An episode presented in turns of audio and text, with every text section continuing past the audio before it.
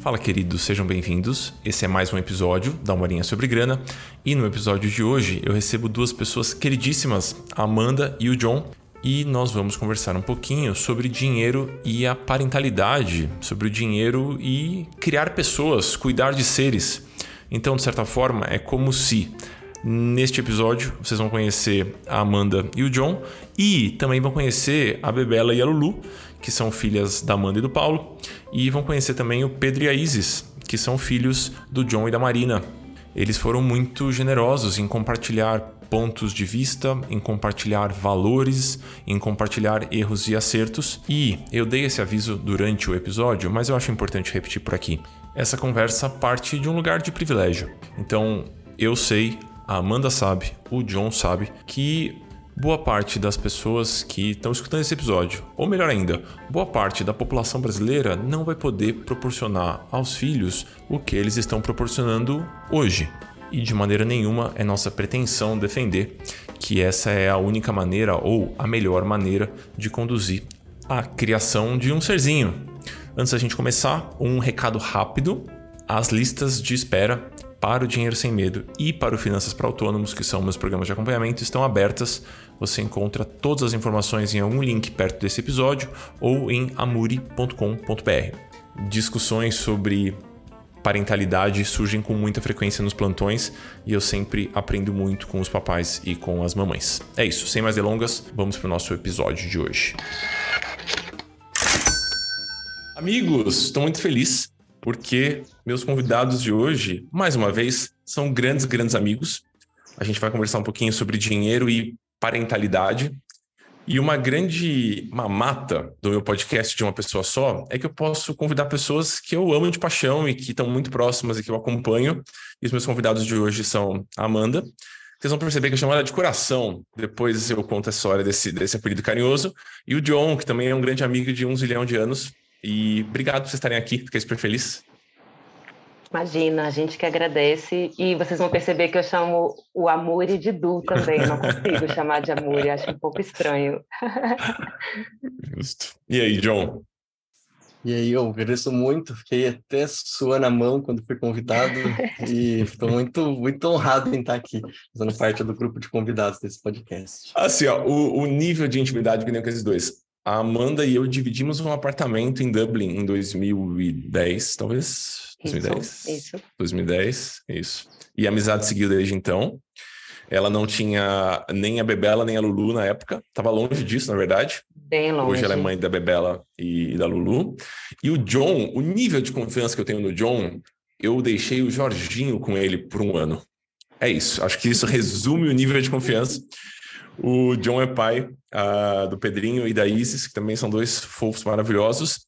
E o, o nosso papo aqui é um pouquinho sobre, sobre como foi para vocês, em especial no aspecto financeiro, cuidar de seres. Cuidar de seres. Eu preciso fazer um disclaimer importante antes da gente começar a, a bater papo aqui. Uh, esse episódio ele não se propõe a ser uma representação de como é criar uma criança no Brasil. Então a gente sabe, nós três estamos aqui nessa linha, a gente sabe que estamos num país completamente desigual, tem gente que dá quatro cambalhotas, três mortais para trás para conseguir botar comida na mesa e que é um super desafio quando a família cresce. Então entendam como um recorte, um recorte privilegiado, ninguém está escondendo isso.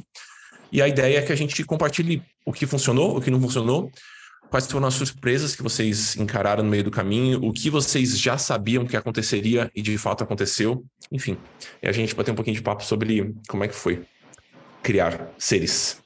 E vocês dois são, para mim, são são grandes exemplos, digamos assim. Para mim e para Gabriela, assim, a gente já conversou bastante sobre isso de pessoas que eu sei que tem crises, eu sei que tem períodos de caos, mas que no geral levam a, a parentalidade com, com muita leveza, assim, com, com uma alegria. É isso que eu sinto, olhando para vocês, cuidando de, de pequenos. Sempre oh, foi assim? Obrigada. Vocês foram meio que aprendendo com o tempo. Como é que é?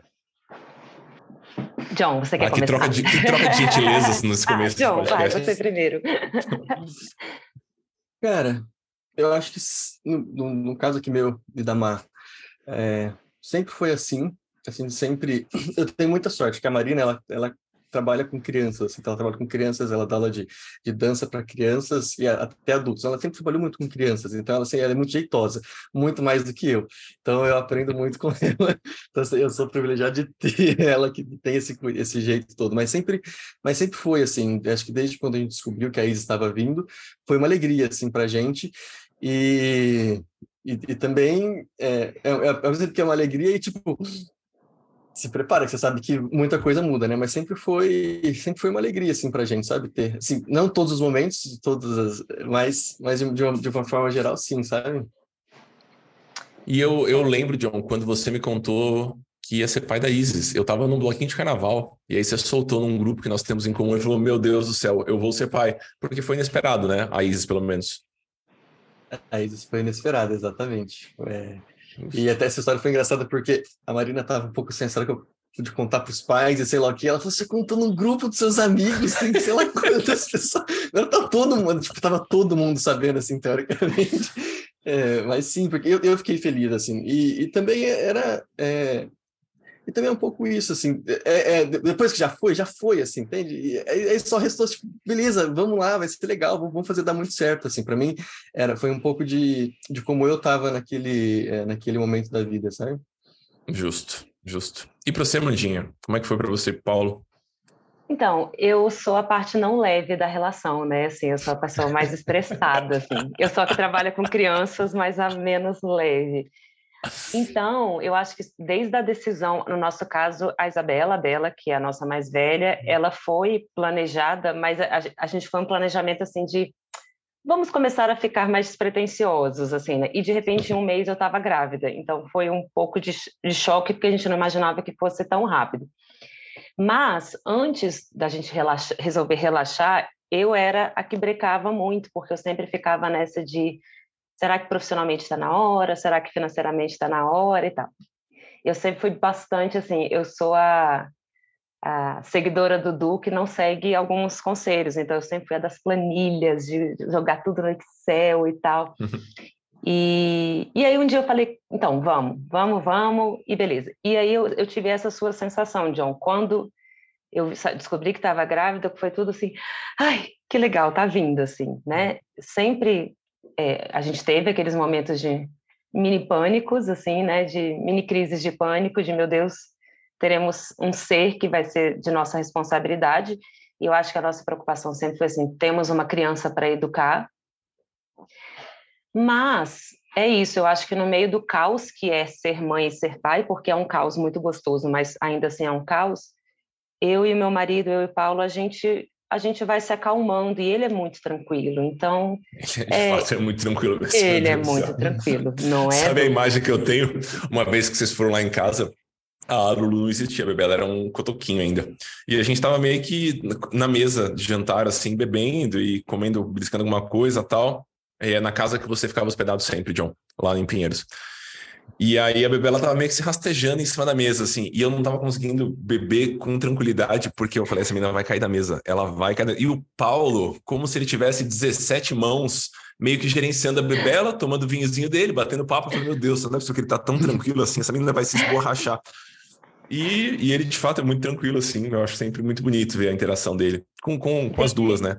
Teve uma outra cena que o Du também ficou um pouco chocado com a nossa leveza, vamos chamar dessa forma, que eu, eu gostei dessa palavra, que a gente estava planejando de ir no show do Aerosmith em, São, em BH e a gente não sabia o que fazer com a Isabela, ela tinha nove meses, que eu comprei para ele de aniversário e aí a gente estava ponderando comprar um fone e colocar no ouvido dela. Aí o Du, ok, pessoal, talvez isso seja um pouco extremo.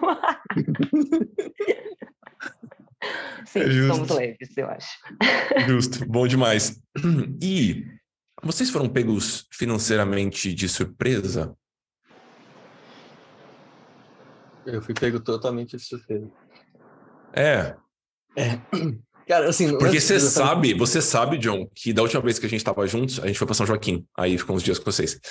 É, da última vez que a gente estava junto, é, a gente estava conversando um pouquinho sobre sobre como foi e tal, e você estava, você e a Marina estavam tranquilizando eu e a Gabriela.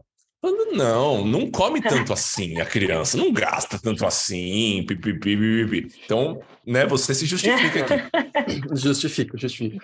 Não, mas porque não, mas é uma situação minha mesmo, porque eu estava acabando meu mestrado e eu tinha na minha cabeça, pô, eu acabo, acabando meu mestrado, o que eu vou fazer? Doutorado, eu tenho quatro anos de bolsa garantida, eu, eu, é, eu, eu tinha isso na cabeça, eu vou conseguir é, ter mais liberdade de... de porque eu, eu, eu tava morando em São Paulo, no meu mestrado, e a Marina no interior de São Paulo.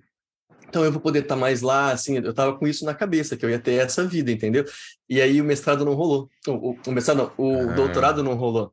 Então, aí, de um dia para o outro, assim, eu me vi sem a perspectiva de, de, de, de ganhar dinheiro, entendeu? E aí eu, pô, e agora, cara? E, e, e o engraçado é que eu tinha, eu tinha comprado um carro, tinha comprado meu primeiro carro, e eu tinha...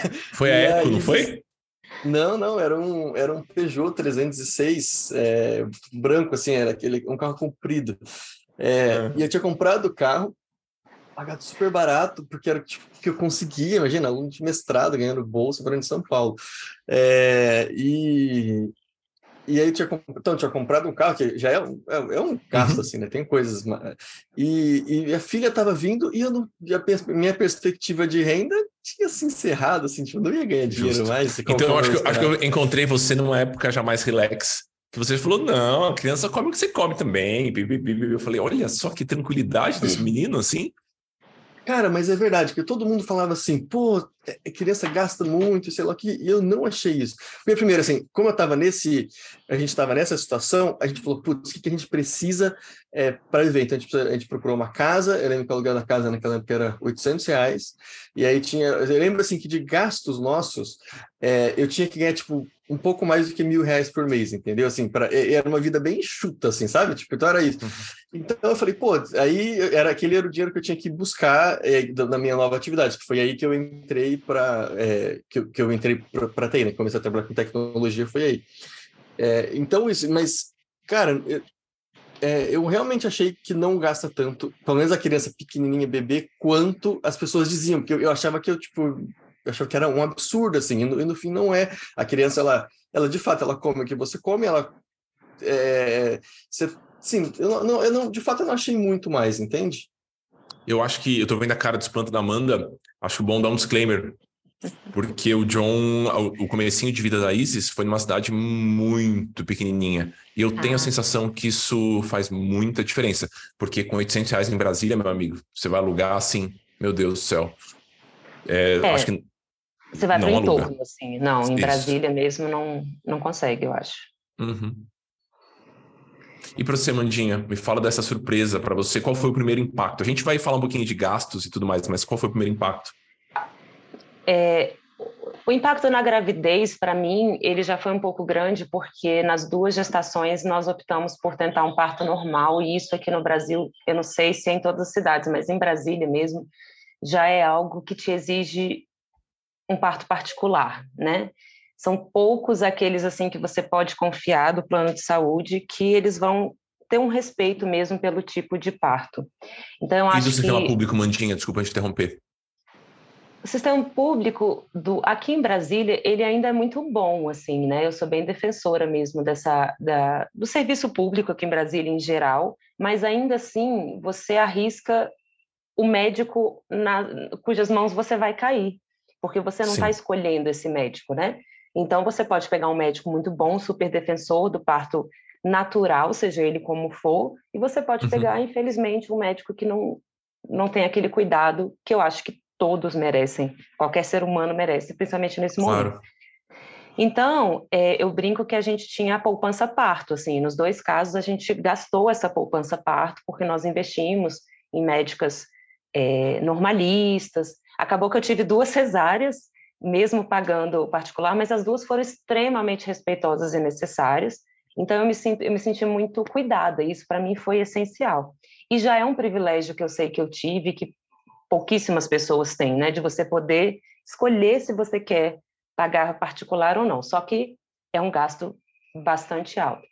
E no meu caso, é, tem alguma similaridade com o caso do John, porque eu tive perda de, de receita nos dois casos, nas, nas, minhas duas filhas. Então, o impacto acabou sendo grande, não porque entrou muito, eh, começou a sair muito dinheiro, mas começou a entrar menos. Só que no meu caso foi um pouco escolha minha. Eu, eu trabalhava assim 13 horas por dia E eu já tinha na minha cabeça assim essa idealização de como eu queria minha maternidade e eu queria ser uma mãe mais presente. E é um pensamento que o Paulo tem também, assim. A gente tem bastante consciência de que as nossas escolhas, elas têm perdas e ganhos como todas as escolhas. E a gente escolheu estar mais perto das nossas filhas, o que faz com que a gente tenha menos conforto financeiro. Mas ah. a gente está aqui acompanhando o crescimento das duas, sabe? E aí, nos dois casos, eu abri mão de outros empregos, de cargos que eu tinha, e os dois primeiros anos, tanto da Isabela quanto da Luísa, foi uma apertada severa de cintos, assim. Eu tenho a sensação, Mandinha, falando um pouco sobre, sobre esse ponto que você trouxe agora, que vocês têm a, a parentalidade em primeiro lugar e acomodam o trabalho. Enquanto eu já conversei com pessoas, alunos, clientes que têm o trabalho e acomodam a parentalidade nos buracos do trabalho, sabe? E aí, claro, cada, cada casal, cada, cada grupo de pessoas, cuidadores de criança, eles vão fazer o que acham que faz mais sentido. Mas eu tenho a sensação que muitas pessoas tentam compensar com o dinheiro uma certa falta de tempo, seja ela deliberada, seja ela compulsória. Faz sentido isso que eu estou falando aqui? Faz super, faz super e, e, essa, essa leitura que você fez da gente é bem isso mesmo. E é por um tempo, assim, eu, por exemplo, quando a Isabela tinha três anos, eu comecei a querer fazer o caminho inverso, assim, né? Acabou que a Luísa veio logo depois, mas é, acontece. Mas a gente, eu já estava começando a voltar mais para o meu lado profissional e também de forma muito consciente. Mas enquanto nossas filhas são pequenas, a gente realmente tem essa coisa do o nosso trabalho vai responder à nossa parentalidade e não o contrário. Justo. Para você, John, como é que foi esse, esse encaixar de prioridades para você e para a Marina? Porque eu lembro que a Marina tinha escolinha, eu lembro que foi toda uma, uma grande discussão sobre isso. Poxa, então, sim, porque a, tá, a Marina dá aula de dança. Então, e, e na escola, naquela época, tipo, tinha um nome dela na porta. Estúdio de dança Marina Brita. As pessoas queriam ter ela com a Marina Brita, entendeu? Uhum. É, então, é muito cedo depois de, ter a Isa, ela já teve que voltar da aula, porque, assim, as pessoas queriam ter ela lá. É, e eu lembro também que como quando rolou o negócio do mestrado que eu já contei, do doutorado que não rolou, e que eu mudei né, de área, comecei a trabalhar com com TI, eu falei, poxa, então eu vou me mudar para o interior, né, foi o que eu fiz, e vou trabalhar de casa. Então eu fiz essa escolha de trabalhar de casa, é, porque aí eu, eu poderia ficar com a Isis. Então a gente tinha esse, esse, esse acomodar, assim, entendeu? Então eu, eu ficava, então eu trabalhava, tipo, de manhã a Marina não dava aula, então eu tentava trabalhar o máximo que eu conseguia naquele período da manhã, Aí à tarde a Isis também dormia, e aí eu, assim, a gente ia encaixando esse cuidado dela é, com, ah, com, com, com, o trabalho, porque o da Marina ela dava aula, então tem os horários dela e ela dava muita aula, né? Ela até depois isso foi, foi se acomodando também. Então foi assim que a gente conseguiu acomodar com esse, essa, putz, esse privilégio de conseguir trabalhar em casa, de ter essa escolha de, de acomodar os horários, mas foi assim que a gente, que nós nos organizamos aqui, né? Boa, boa. Então, para quem está estudando a gente e está planejando ter um, um rebento, é, tem uma, um conjunto de gastos que na gravidez, que caso você queira ter um, um acompanhamento diferente do padrão gratuito oferecido pelo Estado, ou pelo seu plano de saúde, se você já paga o plano de saúde, existe um certo planejamento aí, certo? Vocês, vocês optaram por esse parto super natural e assistido por uma pessoa que vocês queriam de fato que acompanhasse vocês. Quanto custa isso no Brasil? Eu tenho alguns números de alunos, mas eu não sei se vocês lidaram com isso e se vocês têm referências, porque eu já escutei números gigantescos nessa brincadeira. É, tem todos os valores, na verdade, assim, altos todos eles, mas... Faz um intervalo aí pra gente, Mandinha, para quem é, tá para ter uma noção, assim, Du, eu vou te falar o valor da, da Luísa, que é mais próxima, né? A Luísa nasceu em 2021 e a médica que me acompanhou foi uma médica incrível, inclusive, assim, ela é bem bem cotada aqui em Brasília, lembrando que Brasília é por si só uma cidade bem, bastante cara, né? Uhum. É, e ela faz, fez um esquema que eu acho que é o melhor para a gente entender isso, porque ela fecha um pacote completo, desde as das consultas para Natal até um acompanhamento pós-natal, que é aquela, aquelas consultas que a gente faz depois do parto.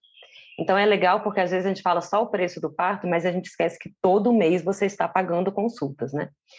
Então, no caso dessa minha médica, eu paguei 11.500 o pacote completo com o parto, com acompanhamento de uma enfermeira obstetra no, no parto e uma visita de consultoria de amamentação, que quem me conhece sabe que essa parte para mim é essencial. É, só que, como no meu caso foi cesárea, a gente paga também o médico auxiliar. O médico auxiliar mais R$ 1.500. Então, no total, pré-natal, parto, pós-natal, 13 mil reais.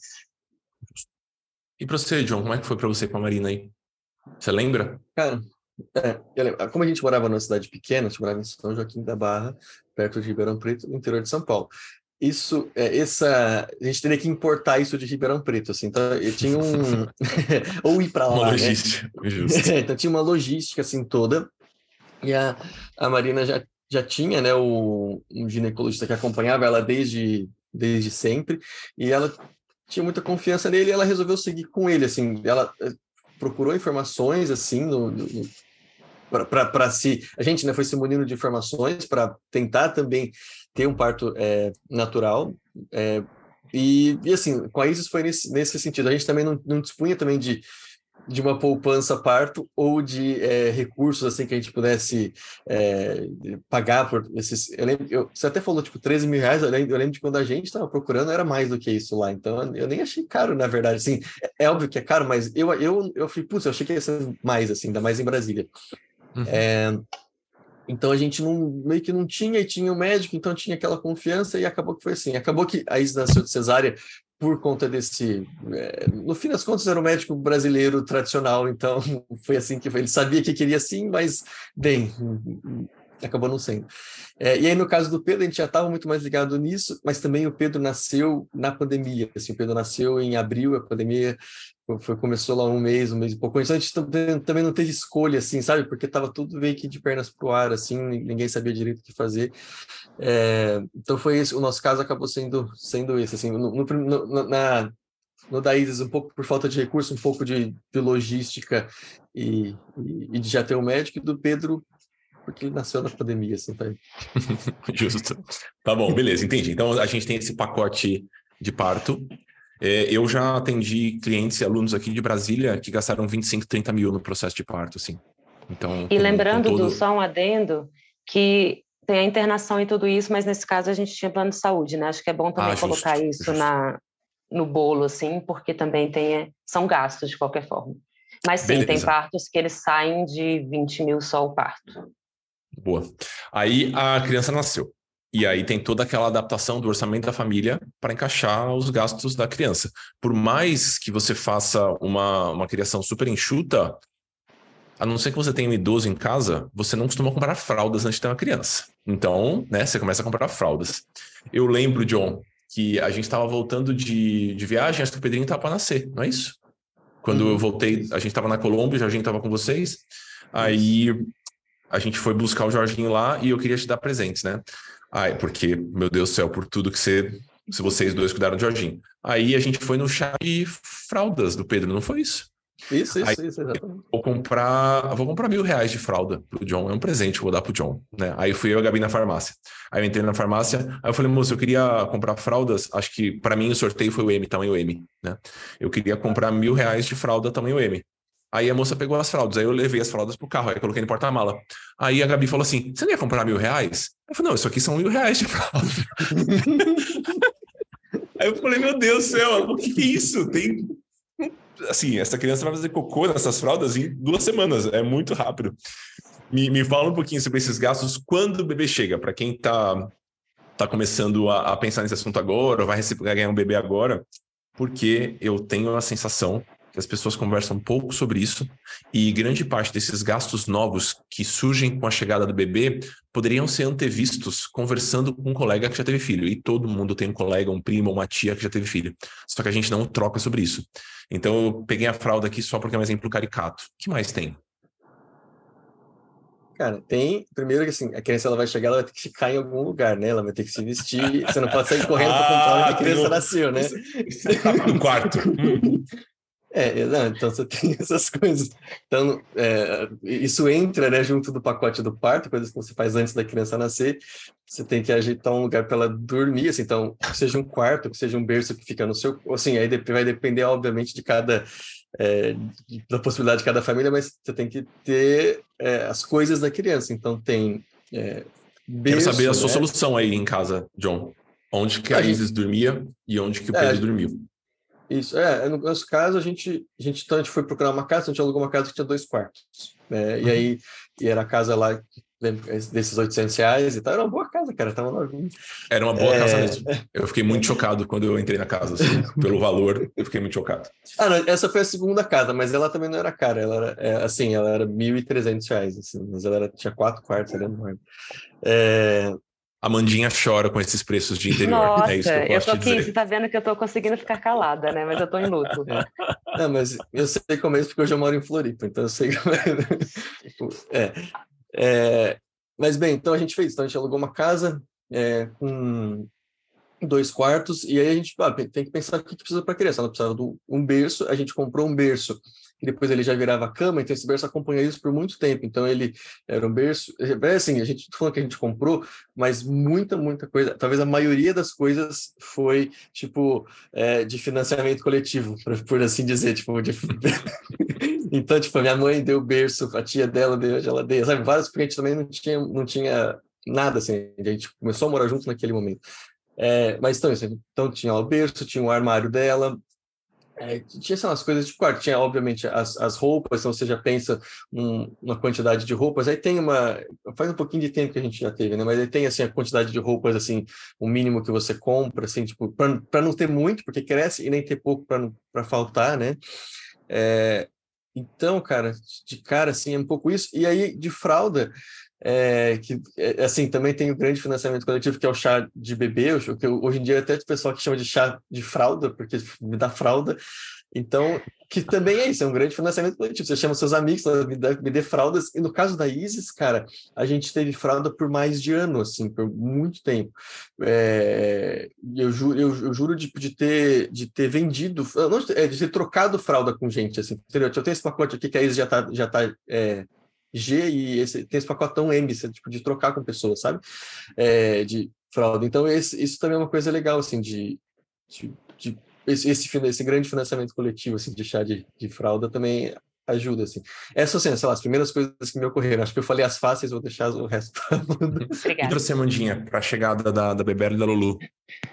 Então, não, foi, foi bem resumido, assim, acho que o John faltou bastante. No nosso caso, a gente teve é, esse financiamento coletivo ele rolou, mas na verdade foi muita doação. É engraçado porque eu acho que os pais eles se, se encontram e eles se unem assim, né, dentro dessa vira uma comunidade mesmo. E aí, no caso da Isabela, a gente deixou bem claro desde o início que a gente queria doações, assim, que a gente não só não tinha nada contra, como pelo contrário, a gente super acredita nessa coisa da economia circular, sabe?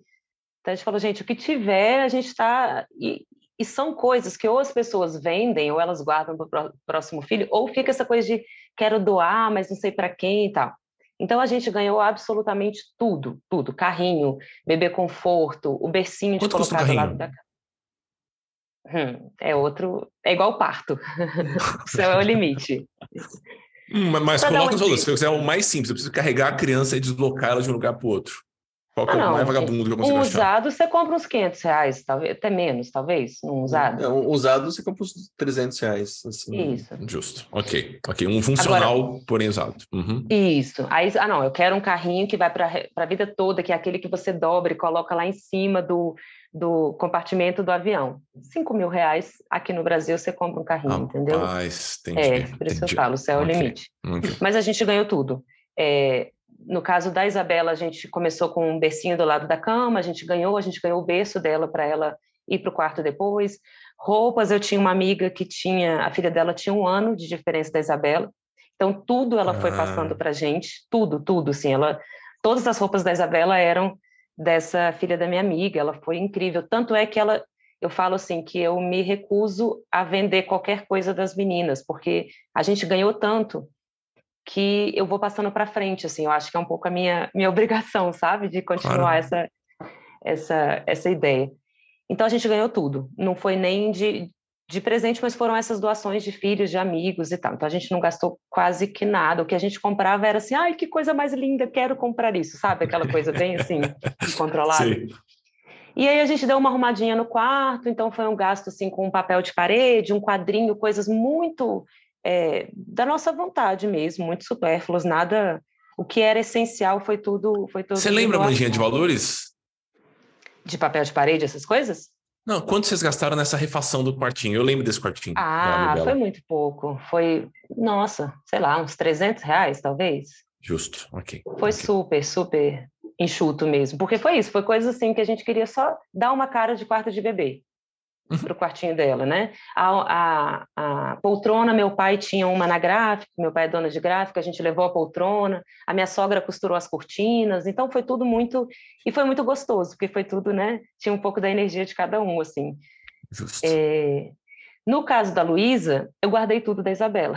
então, ah, a Luísa é a, é a irmã mais nova, assim, ela usa todas as coisas da irmã.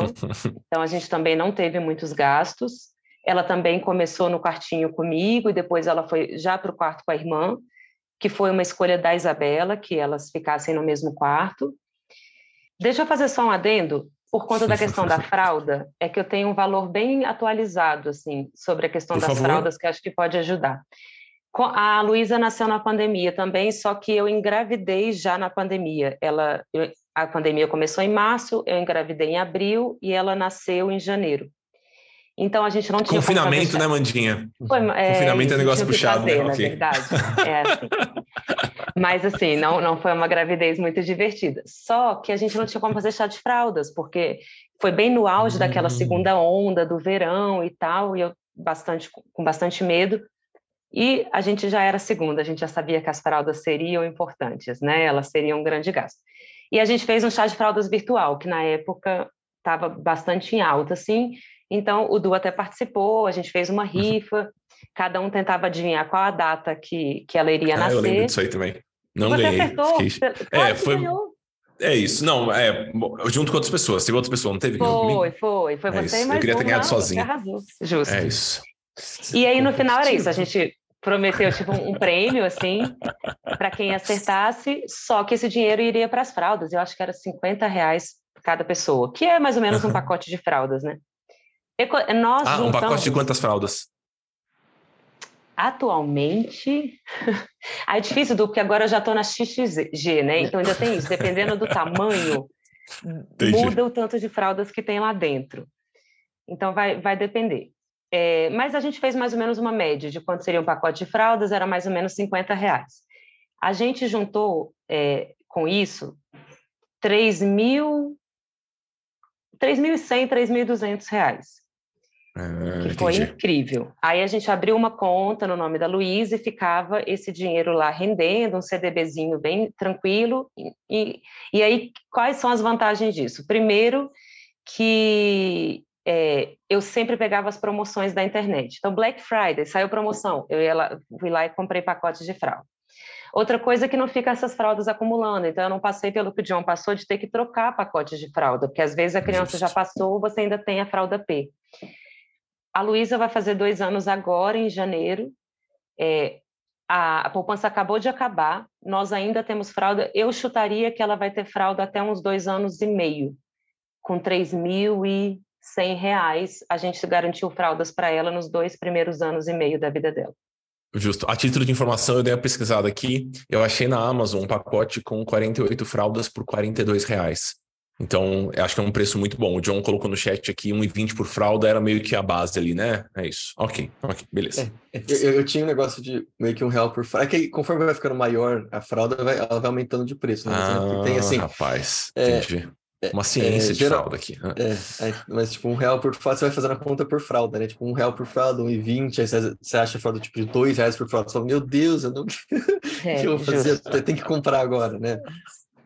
O que eu mais gastei de pós-parto foi com serviços, que no caso da Isabela, assim hum. como o John, eu, no caso da Luísa, a gente tinha um pouquinho mais de folga financeira.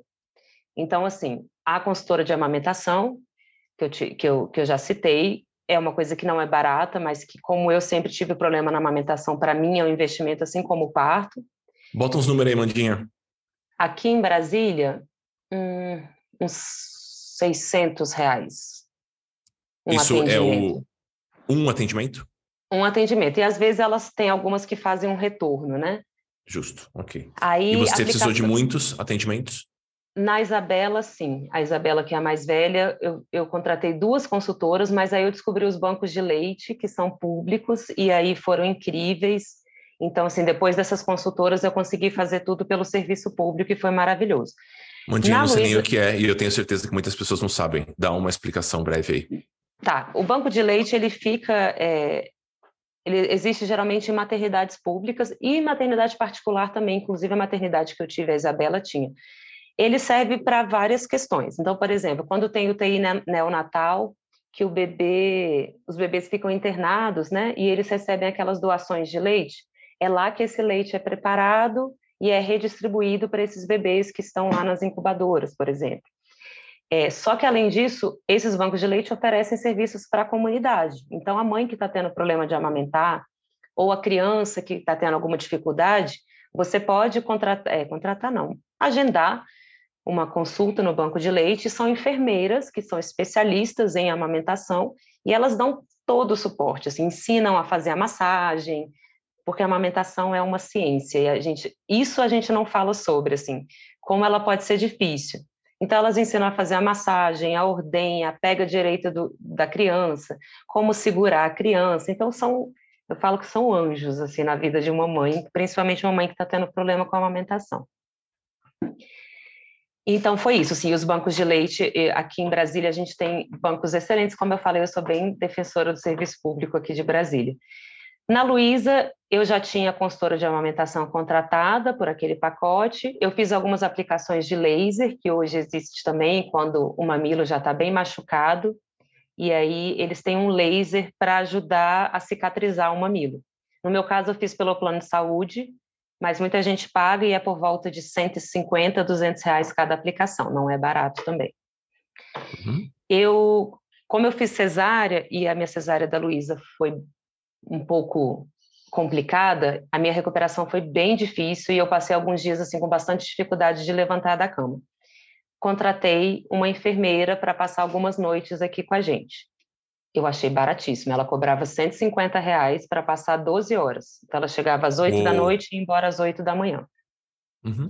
Contratei por duas semanas, dia sim, noite sim, noite não, porque ia alternando com a minha mãe, com a minha sogra, porque eu não conseguia levantar da cama para pegar a Isabela. O Paulo tava, não estava muito bem de saúde na época também, então também não estava conseguindo. Eu, gente... eu, lembro dessa época, meu Deus do céu. Você lembra, né? Poupemos detalhes. Ok, ok. Foi tenso e que também foi outro investimento. Então, assim, eu falo que são, eu sei que, que a palavra não é investimento, mas eu falo que são investimentos porque são coisas assim que, que são dinheiros que eu vi voltando para mim de outras formas, sabe? Não é um investimento financeiro, mas foi um investimento de sanidade, talvez. Então, esses gastos foram os maiores que a gente teve, porque com questões materiais a gente não teve muito.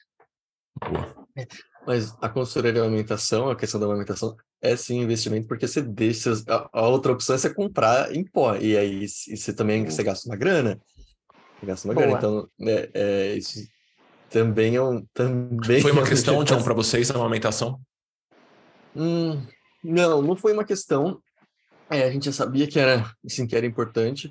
É, a Mafra traz muita informação, ela tem um, um, grupo, acho que é um blog barra grupo de Facebook, que chama Grupo Virtual de Amamentação, é, é um, acho que é um blog.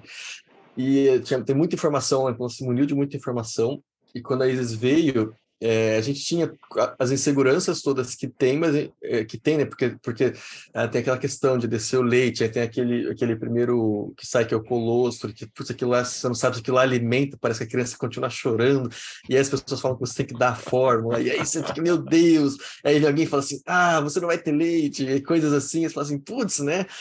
É, e só que é, a gente estava assim, né, é, firme nessa, nesse intuito, assim, e depois de não lembro quanto tempo, assim, assim se perguntar para a Mariana, ela vai saber, mas lembro que tempo, o leite desceu e isso não foi, assim, ela teve leite, é, teve até bastante leite, é, ela tinha até que fazer lá aquela ordenha de tirar o excesso e, e tudo mais, e assim, não foi um problema, assim, e, mas muito por, por conta disso, de, de ter ido atrás de, é, de, de informação. Também teve, né, quando a Isis nasceu, teve uma, uma, uma profissional que passou uma fono, se eu muito não me engano, que passou na maternidade mesmo, já falou, já olhou a pega, então já, já tinha, teve isso também. Depois acho que a gente foi lá uma vez, tinha um retorno nela. Então isso também foi, foi legal, foi importante, porque muitos dos problemas da amamentação é esse da, da, da pega do bebê, né? É, então, para a gente não foi uma questão, mas tem aquela coisa, principalmente do primeiro filho, de não saber, meu Deus, o que, que é isso aqui? Será que tá certo, né?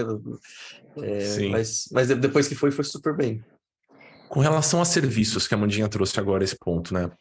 É, teve essa, é, essa, é, esses profissionais que podem apoiar nas primeiras semanas, nos primeiros tempos ali do bebê, mas eventualmente algumas famílias precisam recorrer a uma babá ou uma profissional que vai acompanhar mais de perto ou ah, eu tinha uma diarista uma vez por semana que me ajudava a limpar minha casa, agora eu preciso de mais suporte, porque coisas que eu fazia eu já não consigo fazer mais, tudo mais.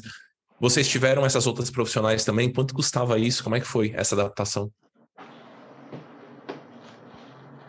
Cara, quando a Isis tinha dois anos, não, per, não perto de dois anos, é que ela, tá, ela ficava em casa comigo, só que eu, acho que por conta do volume de trabalho e também dela precisar de ela mexia em tudo. Se eu precisava de ficar, eu, eu não conseguia mais trabalhar quando ela estava em casa. Assim, que eu, eu, antes eu conseguia ainda, é, deixava ela ali, ficava por perto e coisas assim mais, é, mais simples eu conseguia tocar, mas eu não conseguia mais. E ela demandava bastante, né? Então a gente teve por é, um tempo, acho que foi uns seis meses assim, alguém que é, não, alguém que cuidava dela à tarde, assim, a pessoa chegava, é, acho que não lembro agora. Tipo, é, de, assim, do período da tarde, que era das nove às seis ou alguma coisa assim. Para você ter um e período cheio de trabalho, certo, John? É, Para você ter uma, um bloco de horas de trabalho. Hum. Exatamente, exatamente. E aí, porque aí também a, as coisas que acumulavam, né? Tarefas de casa, cuidado com ela e, e, e tudo mais. É, e aí eu também. É, a gente precisou disso. E na época, a gente. Não, era meio período, era à tarde só. Não, ela não entrava de manhã, ela entrava depois do almoço, porque aí se dormia, depois do almoço, ela entrava, pegava esse, esse, esse períodozinho assim.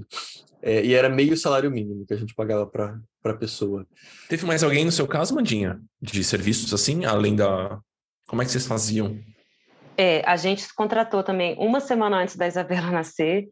A gente contratou uma pessoa. Eu tinha, antes dela, tinha uma diarista que vinha de 15 15 dias e eu e Paulo a gente se virava aqui com a limpeza nos outros dias e com comida. Aí quando eu já estava grávida, a gente falou, vamos contratar alguém para ficar esses seis primeiros meses, porque a gente não sabe como é que vai ser, todas essas inseguranças. Então, assim, para eu ficar só direcionada à Isabela e, digamos assim, terceirizar a casa, né? Então, nós contratamos, é, na época a gente pagava um, um salário mínimo, era o contrato de empregada doméstica geralmente é de 44, né? Então a gente fez de 40, ela não vinha no sábado, a gente não descontava o, o, o vale, a, o 6%, uhum. que, que geralmente se desconta, e a gente pagava um salário mínimo mais o vale transporte e os impostos, né? Ela foi, a gente Sim. fechou tudo direitinho. Então, no total, com, com todos esses gastos, devia dar uns 1.600 a 1.700 reais na época, isso foi em 2016 é, acabou que ela está com a gente até hoje. Ah, essa porque... é a Jussara. É a Jussara. Grande e é isso. Jussara, é, ok. A Jussara, ela é uma pessoa, ela foi um achado, assim, ela é uma pessoa incrível, uma pessoa que veio para nossa família, e a gente percebe que é isso, enquanto a gente não está cuidando das coisas da casa, a gente consegue estar mais com as meninas e a gente consegue se direcionar mais para o trabalho também, né? Então, uhum. a gente faz um pouco essa conta assim, quanto que vale a nossa hora de trabalho? Porque ao invés de estar trabalhando, a gente estaria cuidando da casa. Justo. E a uhum. gente chegou a essa conclusão. Ok. John, a gente tem uma frase de um amigo agora que a gente, agora que a gente passou por esses primeiros estágios da vida, dando uma pincelada de gastos, a gente tem uma frase de um amigo do Fábio. Vou colocar essa frase aqui é, é uma frase, eu vou tirar essa frase de contexto, é uma frase provocativa, é só para a gente puxar a discussão. Então, se você está a gente, não arremesse tomates na minha casa e tudo mais. A frase é do Fábio. Eu nem pedi para usar essa frase aqui, mas acho que ele não se importaria e ele defenderia esse conceito, inclusive. A frase dele é a seguinte: ter filho é muito caro porque as pessoas querem criar príncipes. Ele me falou essa frase. E eu queria colocar essa discussão aqui para a gente bater um pouquinho de papo sobre isso, porque chega um tempo em que as possibilidades são inúmeras. Então, a Amanda e o Paulo, por exemplo, são super do esporte. Então, se assim, você quiser, dá para você botar a criança para fazer equitação, e dá para colocar para nadar, e para jogar futebol, para jogar handball, e para, né, sei lá, mil coisas. Então, vamos discutir um pouquinho essa essa formação da criança, as possibilidades de atividades extracurriculares, como é que vocês lidaram com isso? Cara, primeiro que eu queria falar que eu concordo totalmente com essa frase do Fábio. é, até porque, é, até porque se você pensar bem, é, a gente está falando aqui do, é, você mesmo colocou na, na, é, na abertura que somos pessoas privilegiadas de certa forma. Mas as pessoas elas são criadas, elas muitas pessoas, talvez a maioria delas, em condições não ideais, para dizer no mínimo, né? Condições precárias, né? E elas uhum. crescem, elas estão, elas vivem. Então, é, é claro que ninguém, ninguém quer, né? Ninguém quer exatamente que, uma criança cresça numa condição precária, mas é, o, o, mínimo para uma pessoa conseguir viver, ele, ele, a gente ele não é, não é muito, entendeu? Por isso que eu te falava, não, não é tão difícil. O difícil é quando você começa a colocar outras coisas que você quer acrescentar, assim, é, outras camadas, assim, né? Então, é, então por exemplo, é, a ISA, a ISA sempre, as crianças sempre tiveram um plano de saúde. É, então, mas esse plano de saúde, você pode ter um plano de saúde X, um plano de saúde Y, e ele pode ser uma coisa absurdamente cara, entendeu? E, e você pode ter também o SUS, né? É, que, que, que, você tem um atendimento se você conseguir, é, você você consegue o atendimento gratuito. Então, é, então tem coisas assim, ou mesmo questão de escola, né? Eu tenho uma amiga que as, os filhos estudam numa escola absurdamente cara, mas elas estudam lá. Coloca números aí, John. Ah, cara, eu não sei números, eu não sei, mas a escola é muito cara, é muito caro. É, eu, eu, vou eu, dar um, ó, uma, uma escola, as escolas, tirando as escolas bilíngues e trilíngues, que basicamente são restritas a expatriados. No Brasil é assim, é muito assim que funciona. A gente tem alguns redutos de pessoas que nem ganham em reais ou então são assim filhos de empresários do topo do topo do topo da pirâmide.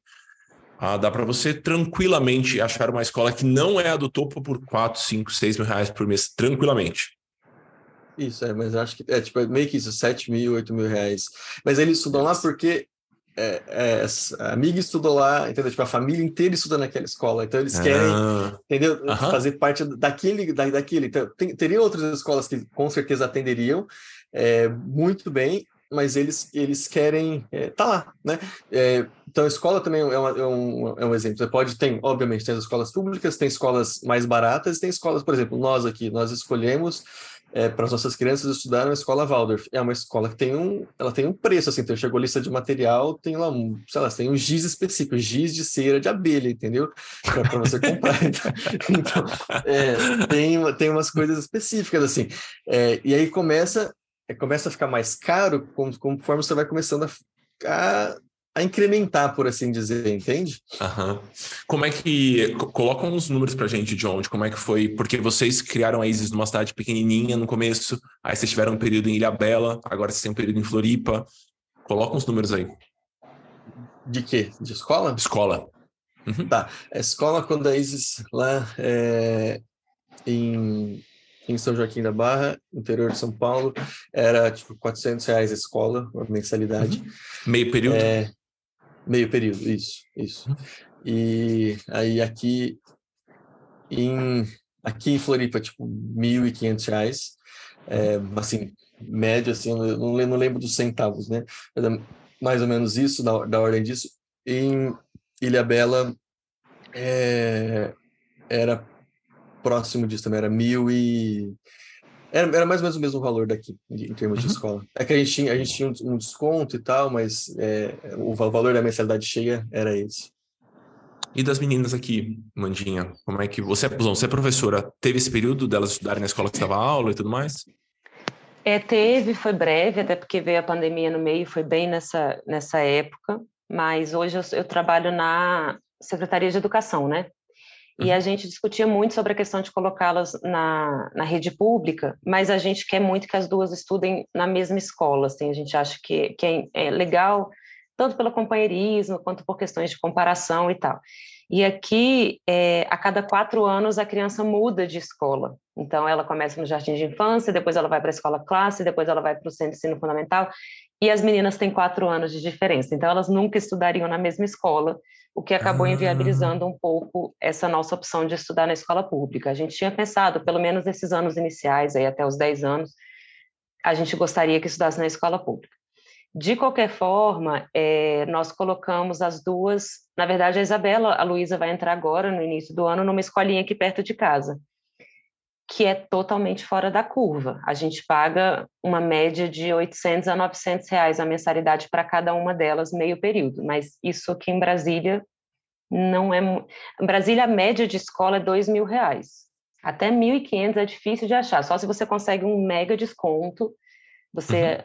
ainda consegue. Mas o valor cheio que você vai achar nas escolas daqui, em média, é isso, 1.800 a 2.000 reais. E essa isso. escolinha é uma escolinha que nos atende muito bem, assim, sabe, Du? Eu só queria comentar sobre essa frase que eu também achei incrível, porque eu acho que ela sai até do escopo da escola, assim. Eu, eu concordo muito com o John, e eu acho que a escola agora, depois que passa as fraldas, é o nosso maior gasto, né? Mas é, essa coisa de querer criar o filho como um príncipe, ele fica na escolha da escola, ele fica na questão dos bens materiais, assim, porque e eu acho que isso faz muito parte da educação financeira que a gente dá para os nossos filhos, né? Que eu acho que talvez o primeiro hum. ponto, que é o que talvez os pais menos se preocupem e é o mais básico, é que o seu filho saiba qual é a condição financeira na qual ele está inserido e que ele não, né, assim, qual é o salário dos pais dele? O que que o salário dos pais dele consegue comprar e quais são as prioridades dentro daquela casa? Porque o que a gente mais vê são pais comprando deixando de comprar as coisas para si, deixando de ter experiências, deixando de, às vezes, né, o filho estuda na melhor escola de Brasília, mas eu não estou conseguindo garantir pagar as contas de água e luz da casa. Então, isso é, um, é uma questão que, uhum. infelizmente, uhum. é muito mais comum que gente, do que a gente gostaria. Justíssimo, justíssimo. Tem um. Eu perguntei pra minha mãe essa história esses dias, né?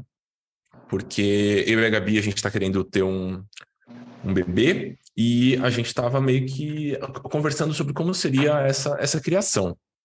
E eu vim de um contexto muito, muito, muito mais simples do contexto que eu tenho hoje. Então, em teoria, limitações que meus pais tiveram, a gente aqui, a não ser que a gente não queira proporcionar isso para a criança, a gente poderia, a gente poderia, a gente tem condições de fazer isso. E eu perguntei para minha mãe assim: mãe, se quando eu era moleque, se você tivesse muito, muito, muito dinheiro, né, não tivesse, se o dinheiro não fosse uma limitação, onde eu estudaria? E aí minha mãe falou que ela me poria na mesma escola que eu estudei, que é uma escola boa, uma escola de classe média, classe média alta em, em São Paulo, porque minha mãe era professora de escola. Então, eu, eu cresci nesse contexto, era um contexto muito doido, porque eu estava num contexto é, onde as pessoas tinham muito mais condição financeira do que eu, porque eu era bolsista filho da professora ou filho da pessoa que trabalhava na biblioteca, na época minha mãe trabalhava na biblioteca. Então, é, foi um. Os financeiros, eu acho que foi um aprendizado muito interessante, porque nessa escola de, de classe média tinham ali pessoas de que, que, integravam a pirâmide social em locais muito diversos. Então, pessoas que tinham mais condição, pessoas que tinham menos condições, todas elas vivendo meio que ali no mesmo, no mesmo ecossistema. E eu acho que ter contato com esse tipo de limitação, eu acho que é muito edificante, digamos assim. E eu imagino que é um grande desafio você colocar esses limites e definir alguns, alguns tetos quando você tem grana para dar mais. Sabe? Porque, uhum. em teoria, a gente poderia colocar o nosso filho numa escola top das galáxias de Brasília. Mas, mas eu quero que meu filho cresça entendendo que aquilo lá é o mundo. Será que eu não vou colocar um fardo gigantesco nele, dele sentir que aquilo é uma vida boa e tudo que é abaixo daquilo não é uma vida boa? Então, acho que é uma discussão interessante, né? Não só para a escola, mas para os círculos onde você bota a criança. Assim, dá para pedir delivery sempre, comer uma comida muito legal todo dia? Dá eu quero que meu filho entenda que isso é uma vida boa e que precisar apertar aqui e ali não é uma vida boa, sabe? Eu, eu, eu tenho é. essa, essa preocupação, assim, essa discussão com a Gabriela sempre. E super, e na verdade, Edu, eu acho que a gente tem uma realidade que eu não me lembro dos nossos pais terem, que a gente consegue ter as coisas. Assim, Isso, tudo sim. de certa forma. É um momento de nós. Brasil também, né, Mandinha? Isso, e eu falo também, claro, né, dentro dessa nossa posição privilegiada que a gente já assumiu desde o início que a gente está mesmo. Uhum. Mas as coisas são minimamente acessíveis. A gente aperta daqui, a gente compra ali. E meus pais, por exemplo, eu sou como você, assim, eu estudei com os filhos de políticos aqui em Brasília, mas eu sempre fui de classe média, assim, uma situação bem, bem apertadinha e tal, mas que meus pais sempre colocaram como prioridade a nossa educação. Então, tinha certas coisas que a gente queria e que a gente nunca teve, porque eles não tinham condições. E hoje em dia, você importa, você compra, você divide em 24 vezes e você consegue comprar. A questão é, precisa? Será que isso vai ser benéfico para os nossos filhos? Então, a gente está sempre nessa uhum. nesse tentando buscar esse equilíbrio, né? Que é bem difícil. Ah, cara, mas eu tô vendo exatamente isso. Com essa dor, assim, né? Porque, por exemplo, em casa aqui a gente sempre tem chocolate. Sempre tem chocolate. E a gente, a gente acostumou de, ah, depois, depois do almoço, come um quadradinho de chocolate e tal. E aí minha filha está tipo, ah, não quero chocolate. E aí tá assim, cargas d'água, você não quer chocolate, entendeu? tipo, eu, criança, com sete anos, nunca na minha vida que eu ia falar assim, não quero, porque, assim, era, era, um, era um episódio, né, Sim. né, assim, você... E, e tem, assim, você abre em cima da geladeira, sempre tem ali, sempre tem chocolate, entende? E esse dia até fiquei, eu fui até um, fiquei bravo, assim, a gente tinha ido a gente tinha ido jantar num restaurante super legal, sei lá, que depois a gente foi num outro lugar para comer uma sobremesa. E aí, e eu lembro também, criança, tipo, tava tipo, ah, não quero aqui, não tem a sobremesa que eu quero, sei lá aqui. E eu, eu fiquei assim, meu Deus, olha isso aqui, olha, assim, quanto de coisa tem aqui, como, como assim, acha alguma coisa, é impossível que não tenha alguma coisa, que a gente tem que ir para outro lugar, assim. Eu, eu, para mim, eu, eu tava basicamente conformado com isso, assim, com, com essa, uh, com aquilo é, é, óbvio que aquilo que ali tem, teria alguma coisa que satisfaria, é, mas aí acho que a regra estava uhum. alta, sim, entendeu? Tava ou, ou alta ou com esse é, com a expectativa de algo que não estava lá e que para mim, para mim eu, eu, não, eu não concordo, assim, eu não acho que está certo de, de, de, ter essa visão de mundo, entende? É cruel de certa forma, né? Você está meio que, eu não sei se é o melhor termo, mas você está privando talvez os seus filhos de um certo deslumbramento porque você ofereceu uma série de coisas como sendo o básico, mas eu consigo entender a dificuldade que é poder oferecer para aquele ser que você ama muito. E você fala, olha, eu acho melhor a gente tratar certas experiências como algo especial, para que você não coloque a sua barra no teto e aí aquilo lá vai ser o padrão e você vai ter que perseguir aquilo a sua vida inteira. E aí numa época em que você talvez não possa contar com tantas regalias, é, é isso. Eu acho que esse é um ponto importante. Queria puxar um pouquinho para atividades extracurriculares, que eu sei que muitas vezes é o respiro que os pais vão ter para conseguir tocar algumas atividades que não sejam trabalho ou o próprio trabalho. Então, como é que vocês lidaram com isso? Vocês botaram natação, ginástica, inglês e por aí vai? Como é que vocês foram dosando isso? Ou foi dentro do pacote da escola? Hum, não, no caso, a Isis, ela fazia aula de balé com a Marina, então. é, então tinha essa essa atividade né, dela com lá com ela depois quando nós nos mudamos é, aí ela depois de um tempo né quando depois da pandemia que começou a abrir e tudo mais ela de, fora fora da escola também fazia é, inglês e também fazia circo acho que eram assim, meio que as duas atividades dela e é, e o Pedrinho, basicamente, escola para ele já é, foi, foi a atividade. Ele ainda não está nessa, Ele faz em tempo aí. integral, João? Não, o, os dois ficam meio período, no período da manhã. E o contraturno vocês fazem como para se organizar aí? Olha, é, atualmente, atualmente, porque assim, como o que aconteceu? Quando veio a pandemia, a Marina teve que fechar o estúdio, nós nos mudamos de cidade, o Pedrinho tinha acabado de nascer. Então, e eu é, consegui, nós conseguimos nos organizar para viver com o que eu ganhava. Eu também peguei um, um consegui também consegui ter a sorte de conseguir um trabalho que eu ganhava mais. Então, é, é, então a gente conseguiu viver com isso. E, e agora, então, agora que ela está na que nós mudamos para cá, ela vai começar a voltar a dar aula, então agora a gente está nos, nos, organizando assim para como é que vai fazer. Então, os dias que ela vai dar aula, e eu vou tipo, travar meu trabalho para trabalhar mais cedo ou mais tarde, então a gente está vendo Justo. exatamente como vai fazer, sabe? Boa. E para você, Mandinha, o que, que as meninas faziam? Porque vocês são super dos esportes, né? Eu já fui Sim. no box do Paulo com, com a Bebela lá, lutar judô. Verdade. É, a Isabela, é engraçado ouvir, né? O Pedrinho vai só escola. O segundo filho, ele, ele vai na onda, né? É uma outra vida. A Isabela, a gente colocou ela na natação com três meses, assim, teve a liberação da pediatra, então ela já ia para natação de bebês e tal. Então ela fez, ela fez judô por um tempo, aí parou por conta da pandemia. E quando voltou, o Paulo tem uma academia de crossfit e estava daquele jeito, né? Aquele apocalipse do, do pequeno negócio da pandemia, assim. Então a gente não tinha condições de, de fazer com que ela continuasse em qualquer atividade extra classe. Aí ele abriu uma aula de judô lá dentro do box. Ah. E foi a ideia inicial foi para que a Isabela pudesse continuar tendo aula de judô, né? Ele tinha uma professora que era professora de judô, faixa preta, e falou, cara, vamos começar aqui e aí já a gente tá ganha dinheiro com isso, né? Então, ela faz hoje judô, ela faz o CrossFit Kids lá com ele, então ela é bolsista da, da coisa. Ela vai começar agora o inglês, mas isso a avó que está nos proporcionando. A gente queria muito que ela começasse o inglês fora. A escola dela, você falou das escolas bilíngues, aqui em Brasília hoje tem um grande movimento de que todas as escolas estão se tornando de alguma forma bilíngues, né? Mas a gente acha que ainda não é. Sim, se puder ter mais nesse mundo que a gente está vivendo hoje, é o ideal. Então, a, uhum. a minha sogra se propôs a pagar o inglês dela, foi ótimo, ela vai começar agora em fevereiro. E a Luísa está na mesma, nunca fez natação, mas a gente leva ela para a piscina e está ensinando ela a nadar. Sorte é que a gente é da, da educação física, então Sim. a gente, eu fiz muitos circuitos na pandemia com a Isabela dentro de casa. Sempre acompanhava, eram os meus histórias preferidos. Era Não ótimo. era, delícia demais. Então a gente acaba, acabava sempre fazendo isso. E como gente, eu falei no início, eu e Paulo, a gente vai se organizando para conseguir ter mais horários com elas, assim. Então, a Isabela, quando era neném, eu trabalhava num período, o Paulo trabalhava no outro, então ela sempre estava com um de nós dois.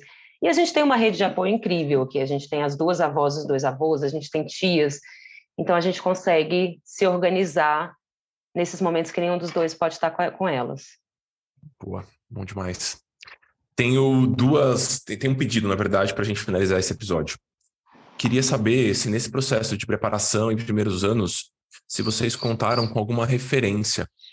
Pode ser um texto, pode ser um vídeo, pode ser um livro. O que, que vocês sentem que ajudou vocês com a parte financeira e com a logística da vida de maneira geral, para além de ter boas conversas com outras pessoas que já foram papais e mamães. Tem alguma referência, algum que marcou vocês nesse processo de educação parental, digamos assim? É, du, eu não tive referência de livros, não. Eu, inclusive, li pouco. Eu me baseei muito na minha prática dentro da escola, assim, já com as crianças. Então, eu tinha muito... Eu já tinha um pouco delimitado na minha cabeça o que eu queria, o que eu não queria, o que eu já tinha visto que, que não dava certo.